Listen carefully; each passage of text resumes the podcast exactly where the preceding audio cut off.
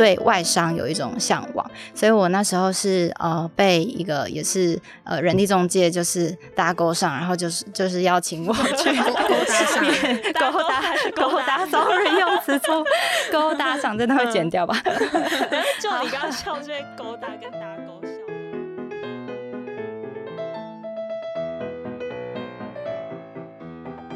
欢迎来到哎、欸，你现在有空吗？我是 Sammy，我是 Joe。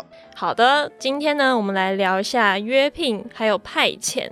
那说到这一种非正职的短期性质工作，其实大部分的人第一个想法应该都是比较会觉得比较不稳定，然后要转正可能也会比较困难之类的。那我在录音之前呢，其实也有找到网络上的网友们针对这些嗯非正职的短期工作的想法。那其实大部分也是分两派，一派是会觉得比较不稳定，然后转正很困难。那如果有其他正职的机会的话，当然还是要赶快能逃就逃。那另一派又说，就是有些公司和公家机关其实。嗯、呃，做十年、二十几年的，其实也是大有人在，所以好像也没有像传传闻说的一样那么的不稳定。那在节目的一开始，想要先问一下乔，就是对于这种非正职的工作 有什么想法吗？干嘛偷笑？因为你一直对着我笑。哪有？有，我们有录影存证。好的，呃，我自己在找工作的时候，如果看到是约聘或是派遣，我心里都会觉得有点怕怕的，嗯，因为就会想说，这间公司它是不是？他没有那么确定他要这个人，所以他就用一个法律上可能他负的责任相对比较少的方法去找这个人力。可是其实他可能会希望你进来做的工作内容，或是你担的责任，并不一定是比正职少，只是他在法律上他需要对你负的责任跟义务少一点。嗯嗯，对。然后我也会觉得，嗯，可能之前求职的经验没有那么多，所以觉得透过一些人力资源公司去找这样的工作，就总觉得。隔了一层纱的感觉，嗯嗯，嗯。对，嗯、而且就是我有找到，就是有一部分的说法，他是说，如果公司想要就是减少掉一些人的时候，通常都是偏派遣或者是约聘的人员会第一个受害，嗯，对，然后可能就是因为这些原因会让大家比较却步，对，这是我一开始的。猜测跟想法啦。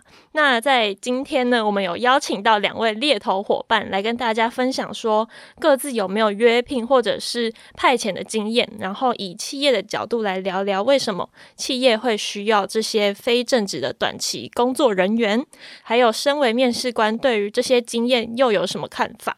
那首先，先让我们欢迎我们的猎头伙伴 Tina 还有 Crystal 出场。噔噔噔！嗨，大家好，我是 Tina。Hello，我是 Crystal。那要不要请两位就是跟大家介绍一下你们的工作大概是什么？我大概有在派遣公司半年左右的，就是招募派遣人员的经验。然后最近是刚加入 CakeResume，呃，不到一个月，所以就是算是派遣的经验还算是蛮记忆犹新的。好，然后我我个人是因为呃，第一份工作是呃派遣人员，之后在很大型的 consulting firm 里面有呃帮忙招募约聘人员，对，所以有一些呃约聘人员招募经验，然后也可以跟大家分享企业是怎么去看这些约聘人员的。想要先请 Tina 跟大家分享约聘跟派遣有什么不一样？呃，约聘跟派遣的本质是蛮像的，就是它都是一个呃。算是定期化契约，意思是说，就是呃，它会有时效的限制，例如可能是半年或者是一年为限这样子。那呃，差异是在约聘人员是隶属在就是他呃受雇的公司里面，所以他还是跟正职人员是隶属同个公司。但如果是派遣的话，会是 under 在就是派遣公司这边。嗯，嗯，对。那例如比较大型的，可能像你们蛮常听到。可以讲公司吗？可以讲公司吧。对对对，像 A 公司、M 公司啊，对对对，M 公司、A 公司，或者是对对等等的，对对，大家可以自己去搜寻。哦，那派遣的话，有点像是我刚刚不知道这样子听对不对？就是我有点小重点整理，就是派遣的话，你还是中间还要透过一个专门在做人力的公司吗？是这样子讲吗？对，像一个麻瓜哦。对，派遣就是会透过呃中介公司去帮忙招募，等于是那个中介公司的员工哦，所以劳健保也就是那他们那边帮忙处理的。对，嗯、哦。哦，然后我刚好是第一份工作是派遣人员这样子，对，那可以简单分享一下当时的想法，就是因为身为社会新鲜人的我，当时也呃对外商有一种向往，所以我那时候是呃被一个也是呃人力中介就是搭勾上，然后就是就是邀请我去勾搭上，勾搭勾搭，sorry 用词错，勾搭上真的会剪掉吧？就你刚刚笑这些勾搭跟搭勾笑吗？我想说你没有，其实我没有意识到，我只是我也没有意识到这个词很可爱。应该说“勾搭”这个词它本身就很有趣，但我没有发现他讲错。嗯，对，好混乱哦，刚刚好，总之被勾搭上了，然后呢？对对对，然后总之他就是要。跟我介绍了这个外商的快消品的机会，它是一个蛮大的 FMCG 的公司，对。然后当时就觉得哇，竟然可以进到这么大型的这种快消品公司，是可以听听看。然后听完之后也，也也就是给自己的 input 是觉得说，哎，加入这边你可以见识一下外商文化是什么，然后快速的呃了解整个公司的营运情况跟呃算是拓展人脉这一块。嗯嗯嗯。然后另外是可以在这边增进自己的英文能力。对，然后我觉得呃，综合以上的这些优势，那因为当时其实也不是很了解派遣到底实际上会有什么样的影响，跟政治差异在哪，嗯嗯，所以就 就是亲亲身经历了这样子。嗯，嗯嗯。那进去之后，就是会有跟自己想象中不一样的地方吗？就是比如说，你之前进去之前就会想要在这个外商公司里面得到一些经验，就比如说想要练英文啊什么之类的。那进去之后，就是真的有符合你的期待吗？实际上。在里面，英文的使用频率还算是高的，对。那但是当然书信为主，然后口说的话是就是看场合。有时候因为毕竟外商里面真的是有一些外国老板要接待，嗯嗯嗯，对，所以其实真的还是需要用到英文，没错。那再来是还有一块是人脉的拓展，我觉得是蛮有帮助的，因为在里面真的认识到蛮多很厉害的人。那这些人就是后来现在都是大公司的老板，或有自己创业这样子，哦、嗯。哦，那你在里面你会感觉到自己跟正职会有一种格格不入的感觉吗？还是没有？就是 we are family 这样子。对，好，其实，在一开始是觉得蛮开心的，因为其实呃，我觉得要看公司，我当时的公司算是给蛮多空间，然后也几乎对待你的福利就跟正职一样，对，但是还是有一点差异就。之前公司没有，可是我有听说有些有些公司的那个呃 badge 就是识别证会有不同颜色的区分，嗯嗯嗯、对，就是 contractor 是一个 颜色，然后正职是一个颜色，所以你可以一眼辨识这个人是正职还是 contractor。对，那这种标签其实后期会渐渐发现不太舒服，因为大家一定都知道你是派遣人员，然后再有一个比较特别会是在参加一些比较重要的会议的时候。呃，其实只有正职能参加，嗯，当时情况这样，嗯，所以你就会察觉到说，这个公司其实呃，在投入资源上是有差的，就不管是招募或是培训这些员工，或者是留任机制，正职跟派遣是有蛮大差异的，嗯，所以其实也会让你觉得说，在这边不会想要久待，嗯嗯嗯，嗯哦，所以那这个也是最后会让你考虑说要离开这一点，这一点是蛮重要的。呃，对，这是一个蛮大的因素哦。嗯，当然还是跟工作内容有一点关系，哦、就是两个比较起来。然后，因为我后来也觉得说，在这边待了一年多，有学到我想要学到的，就是有达到原本目的了。嗯嗯嗯。嗯哦，就已经我已经拿走所有可以拿走的资源，就是我要走了，差不多的意思。对，因为我刚刚就是有有想要问，就是跟政治有没有差别的？的这个问题是因为我在网络上找到，就是有人说，Google 现在约聘的员工其实占了半数，然后他们也是会透过名牌的颜色做出一些差别。然后前阵子就有约聘的员工会有点小抗争吧，就会觉得有很多福利的不一样啊之类的。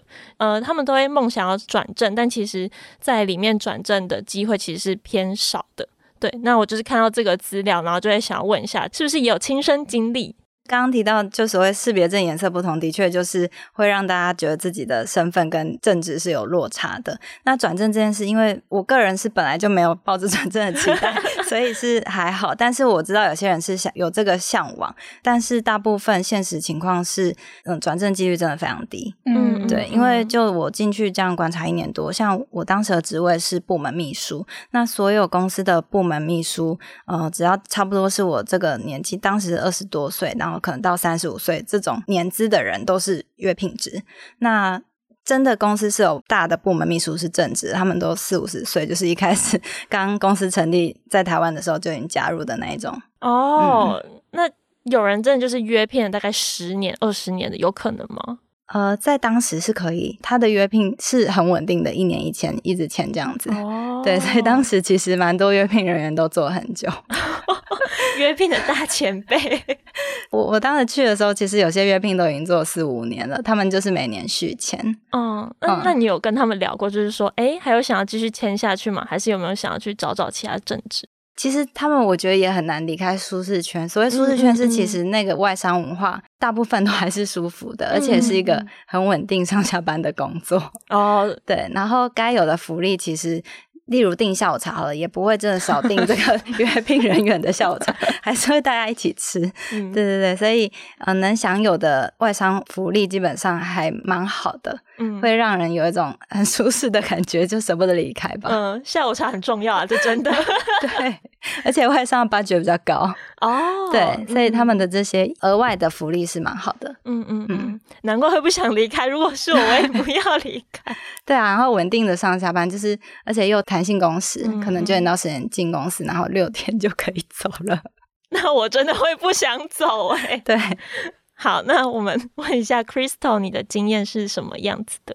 诶、欸，我可以分享一个我的朋友的经验。好，因为我朋友他之前是跟我一样是担任派遣招募人员，然后他后来透过也算是派遣公司找到一个诶、欸，算是外商的金融公司的一个工作。如果说是约聘，有些人会觉得约聘的可能成本就是企业会给的薪水会比较低，但其实我觉得觉得蛮多外商其实会给再超过市场的薪水些，因为是月聘的工作嘛，所以他这个职务的薪水其实是还蛮不错的，然后又是一个算是蛮大型的一个外商的公司，所以。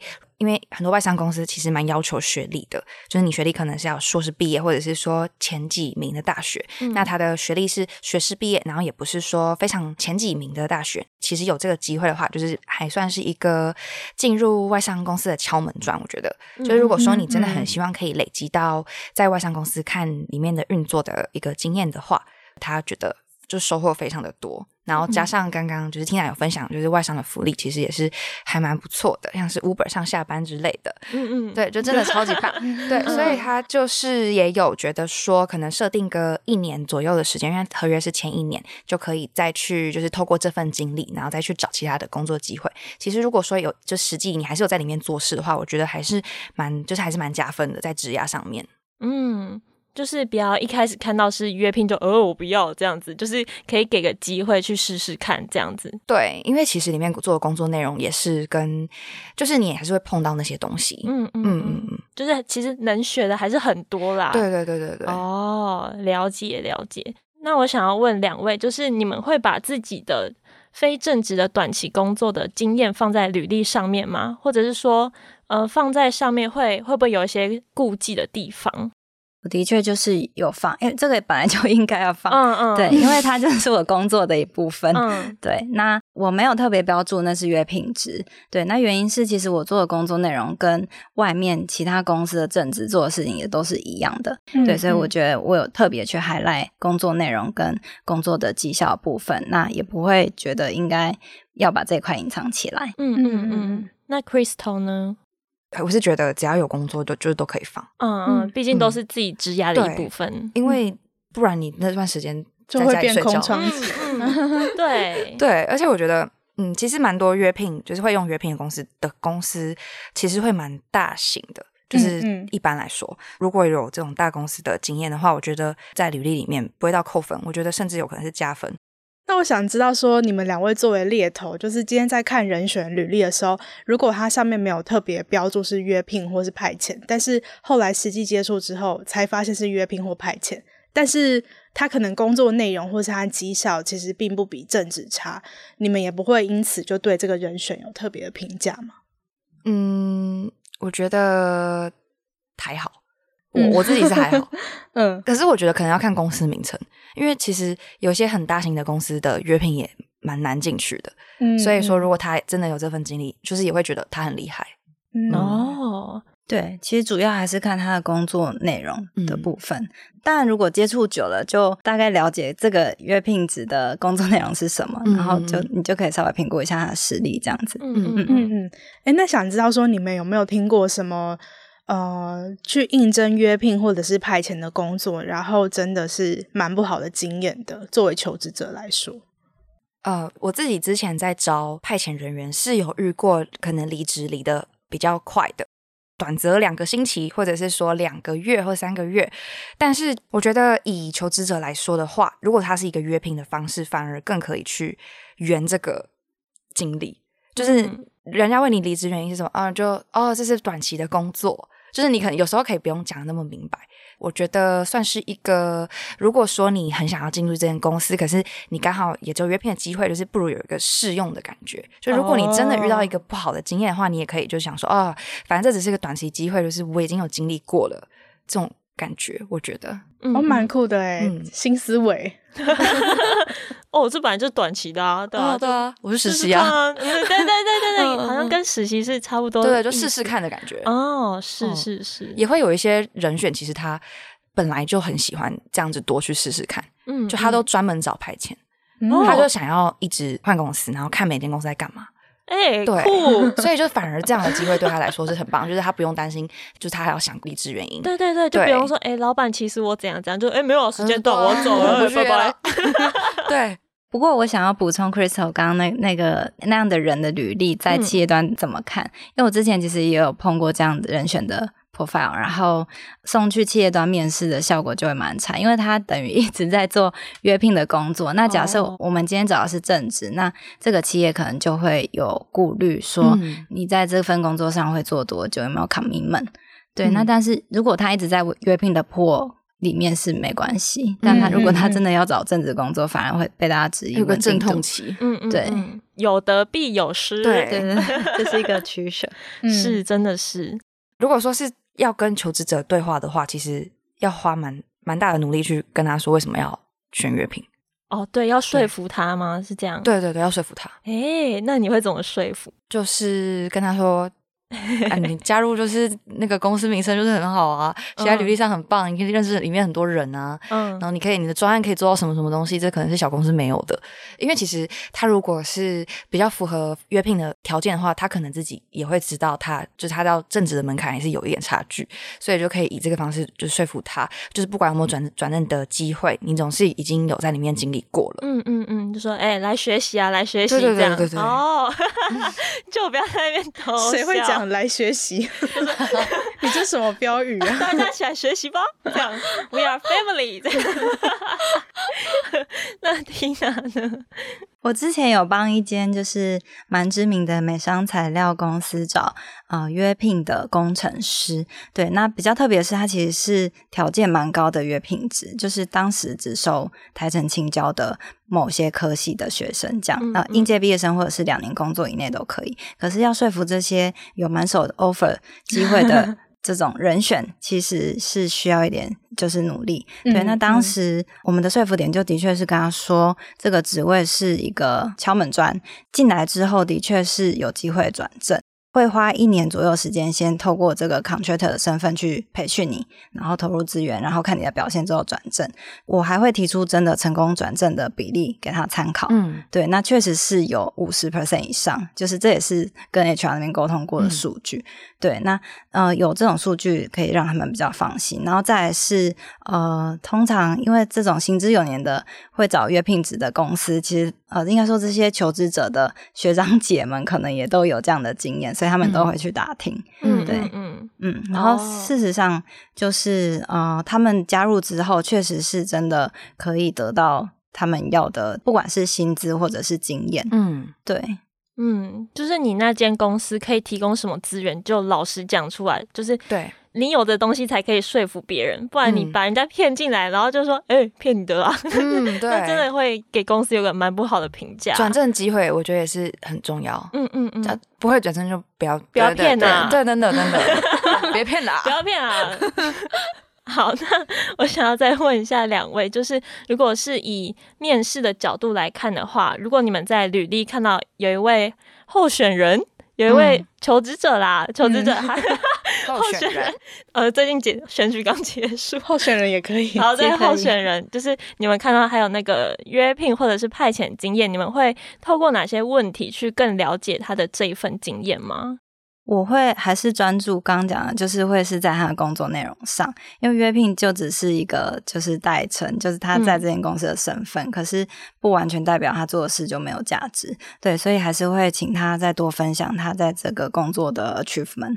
不会特别去 highlight 他这个是一个约聘制这样子，嗯嗯嗯，或者是说看他是有跟正职伙伴一起完成专案，还是他其实蛮多专案是自己完成的。嗯，对。我想问一下说，说企业为什么会选择要找约聘或者是派遣的人？然后约聘跟派遣这中间，他们又为什么要选约聘或是选派遣？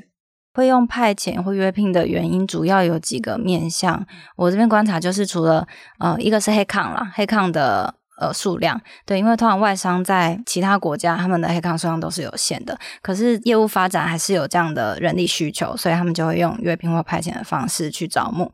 对，然后再可能是预算上的考量，对，嗯、因为当然正职的 headcount 本来就比较贵，嗯，对，然后另外一块可能是可以灵活的应用。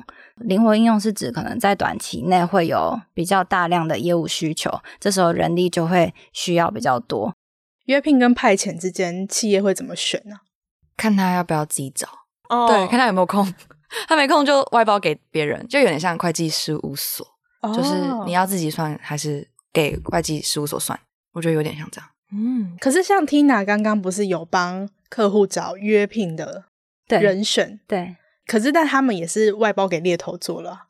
他们的案子比较特别，他外包给某一间公司专职做他们家的招募，不管是月聘或正职。哦，对，嗯、然后他们没有用派遣，不想挂在别的公司下面。他们的薪资还是自己算，想要自己管理。嗯，哦，了解。派遣的好处就是完全不用管这个人的出缺勤，然后还有薪资。嗯，对，嗯嗯，懂懂懂。嗯，哇，我就觉得。这水好深呐、啊，就是 我真的觉得，就是有好多中间的小小差异，其实是没有听到两位分享，我是搞不清楚的。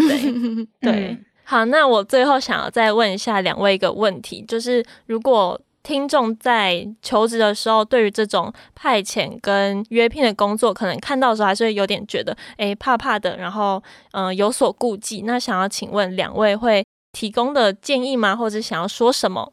嗯，我觉得就是如果在求职的时候，你看到某件的约聘工作，但你还是点进去看了，他一定有吸引吸引你的地方。就是我觉得就是要好好的想清楚，说你目前现在转职，或者是你找第一份工作，你现在的目标跟你想要学学到的东西是什么东西。呃，如果说是可以排列一下你的呃顺序，就是最优先想要得到的，跟就是比较后面的排序的话，我觉得这样是最好的。然后你再去比较说，就是可以主要着重在你想要得到的东西上面，而不是说就是约聘跟正职，因为我觉得这个东西比较次要，因为重点是你要在你的职涯上是一个更往上的成长。嗯嗯嗯嗯，有没有成长很重要。对对对，如果说这份约聘工作可以带给你更多的成长的话，那我觉得就是也是十分值得一试的。嗯嗯嗯，是。那 Tina 呢？我这边想补充，就是因为通常。蛮多大型公司真的入门槛很高，所以如果它是你的 dream company 的话，其实呃，即便是个约聘制，还是可以去试试看。那原因是，嗯、呃，你加入这样的公司之后，一定会有一些成长或收获，嗯、然后你也可以第一手了解，因为身临其境嘛，你大概知道他们到底需要什么样的人，嗯、或者是现在第一手有什么样的真才讯息释出。嗯，对，那你甚至跟里面的人也够熟了，那说不定有真的就会刚好有这样的。的正职机会让你可以更有机会去 apply 上，对对，我觉得这样听起来感觉好像实习的感觉哦，就是你有一个机会先先靠近这个岗位，对对对，说，哎，我我先进来咯，就是 如果要转正的话，我我先哦。对，如果是优秀的人，公司一定会想把你转正。嗯，的确的确，就是不要那么拘泥于是什么样的 title，什么样的名称。对，如果有成长机会的话，就让自己去试试看，这样子。嗯，那补充一下是约聘工作接受前你要注意的事情，然后我觉得重点还是在个人心态上的调整。对，意思是就是像刚刚我们前面分享蛮多，就是你要加入这份工作前，你到底想要目标是什么，想得到什么？对，那呃，你有调整好之后，你在这边有获得，你才不会到时候有很多的不平衡。哦，嗯，嗯对。那这个东西的前提就是你要非常清楚，你在这份工作的可能时间，就是你是一年一签，还是半年一签，还是就三个月短期。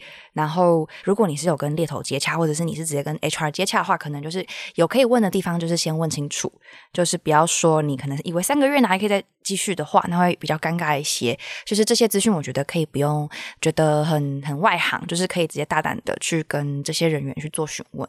嗯嗯嗯，就是你要先搞清楚人家就已经跟你说好条件是什么，既然你接受，就不要再 murmur 了。对，像有些实习就是不能转正、嗯嗯、哦，就。对啊，时间走了，比较尴尬。时间到了就是要 走了啦。对，你就要自己先做好心理准备。嗯嗯嗯，好，那我们现在节目就到说再见的时间了。那在今天的节目当中呢，我们分别从求职者还有企业的角度出发，聊到自己的约聘或者是派遣经历，以及接受这些工作之前需要注意哪些地方。那我们也有从企业的角度来聊聊，说在面试的时候是如何看待这些经验的，还有为什么求职者在看到这些。短期的工作会却步。那乔最后想要说的吗？嗯，其实我身边还蛮多同龄的朋友是在知名的外商做约聘，嗯，然后我当时其实都还会蛮惊讶的，就是我一直都不是很能够理解，就是为什么会有人愿意去做约聘的工作，嗯嗯，可是因为真的是蛮好的公司，然后今天又听了 Tina 跟 Crystal 分享之后，就觉得嗯。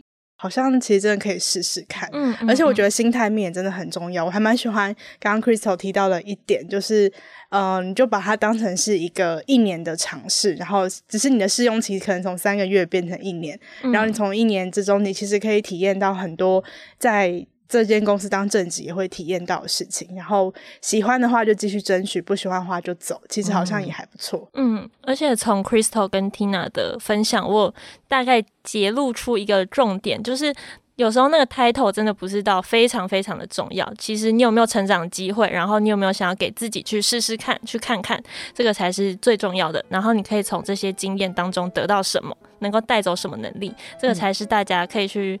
好好去思考思考的地方，对，没错，嗯，没错，没错。好，那听完这节，你如果任何想说的话，都欢迎到底下的留言区，还有到科技职涯的 IG 跟我们说说。哎，你现在有空吗？陪你聊那些大人的成长课题。我们下次见，拜拜，拜拜，拜拜。